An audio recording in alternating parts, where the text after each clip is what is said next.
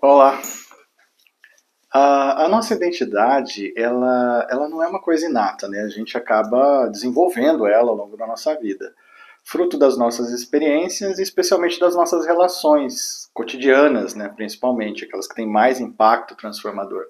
Como as que a gente tem com a sociedade, na escola, na igreja, enfim, e com os nossos pais e amigos mais próximos. Isso vai mexendo com a gente, né? Então, assim, se você é um paranaense que nunca saiu do Paraná, o teu círculo de relacionamentos se circunscreve ao Paraná e você vai ter um tipo de identidade. Recentemente, é, eu fiz uma viagem para o Nordeste, por exemplo, e fiz questão que fosse de Airbnb, porque eu queria ter uma experiência mais imersiva, de viver o cotidiano das pessoas, de ir na padaria, no supermercado, né, de andar no bairro, enfim. E essa é uma experiência bastante transformadora, né?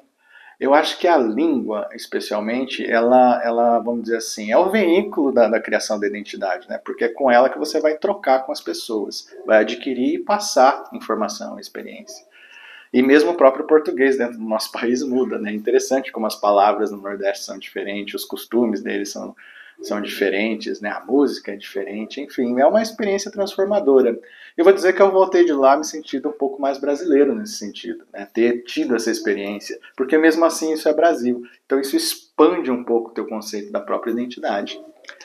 É, de forma similar, quando eu viajei na, na, América do Sul, estive em alguns países ali andinos, até a Colômbia, é, você tem uma experiência é, parecida com alguns acréscimos, porque você muda a língua, né?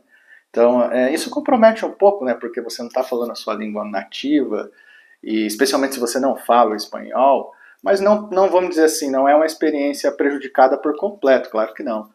É, mas você já sente essa diferença, né? É, por conta da língua, né? É um fator restritivo, mas também encantador de certa forma. E os costumes são completamente diferentes. É, por exemplo, eu fui numa ilha no, no, Titicaca que ela é, submer é, é, fica flutuando sobre o lago e as pessoas moram lá. É uma experiência para nós assim surreal. Isso não existe no Brasil. Mas ao mesmo tempo, depois, ao final dessa viagem toda, eu me senti um pouco mais latino-americano, porque a gente tem isso em comum, né, de estar no mesmo continente. E muitos dos nossos costumes são, são parecidos. A nossa língua também ela não é muito diferente da outra, né, o espanhol para o português. Não, pelo menos se comparado ao alemão, por exemplo.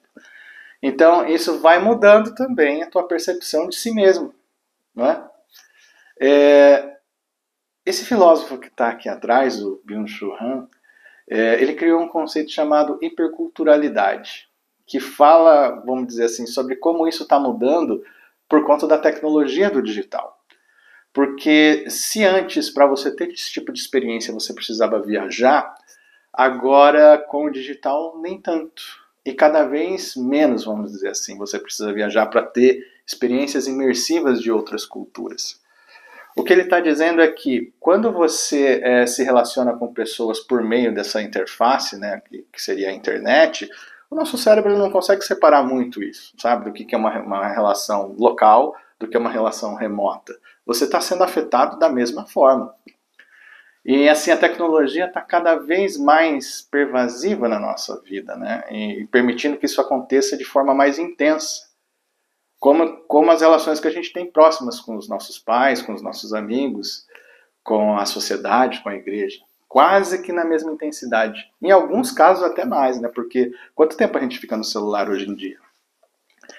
E agora com o home office, então, a, a gente está ficando em casa mais, né? E usando a tecnologia como única maneira de se relacionar com os nossos é, pares no trabalho. Então a gente perde um pouco aquela experiência mais física, né? De ir ao trabalho, de ver as coisas mudando, de ver um carro na rua e falar, nossa, tem um carro novo, será que a Ford lançou? É, e, então você vai perdendo isso, você só vê o que, que chega ali pelos canais, vamos dizer assim, é, digitais. Né? Então, a, a, maneira como a sua identidade vai se transformando fica diferente. Isso é complicado do ponto de vista é, dos sentidos, né? porque você vai começando a ter uma experiência do mundo simplesmente por, por um audiovisual, né? meio virtual. assim. Você perde um pouco o tato, o olfato, né? que é grande parte da nossa experiência sensorial. E isso, né, o McLuhan dizia que ia te desbalanceando, não é muito bacana. Então, você ter experiências que complementem isso depois é importante, né? mesmo porque o trabalho é grande parte do nosso cotidiano, né? A gente fica oito horas por dia no trabalho e estando no computador a gente vai ter uma, uma perda enorme nesse sentido. Mas pensa agora no que o pessoal está falando de metaverso, né? Que seria você ter um ambiente no qual você trabalha até com óculos, por exemplo, super imersivo. Nesse caso, você perde até a própria casa, né? Porque você não enxerga mais sua casa, você vai chegar um ambiente que, que é projetado, digital. Lá dentro você vai ser um avatar, né? Você não tem nem a sua própria imagem, é uma representação sua. E acredite, você vai poder trabalhar lá, é, é, produzir coisas reais, né? Produzir trabalho, receber dinheiro em troca, trocar informações, aprender, se relacionar de várias maneiras. É, é, isso é muito parecido com o que é o real. Só a interface muda, né? É uma interface que, vamos dizer assim, é visual. Mas isso também te permite se relacionar, vamos dizer assim, se está todo mundo trabalhando assim, você vai se relacionar com pessoas muito fora da sua localidade, no Brasil em si. É, e um dos limites que a gente tem que é muito forte é a língua, né? como eu, eu tinha observado antes. A nossa língua, vamos dizer assim, impede que você possa trabalhar dentro desse chamado metaverso para uma empresa alemã, chinesa ou americana. Mas recentemente o Facebook divulgou que desenvolveu uma tecnologia baseada em inteligência artificial que consegue fazer a tradução simultânea do seu discurso para qualquer língua. Então isso quebra a última barreira, que seria a barreira de você não saber o idioma do, do teu interlocutor como um impedimento de comunicação.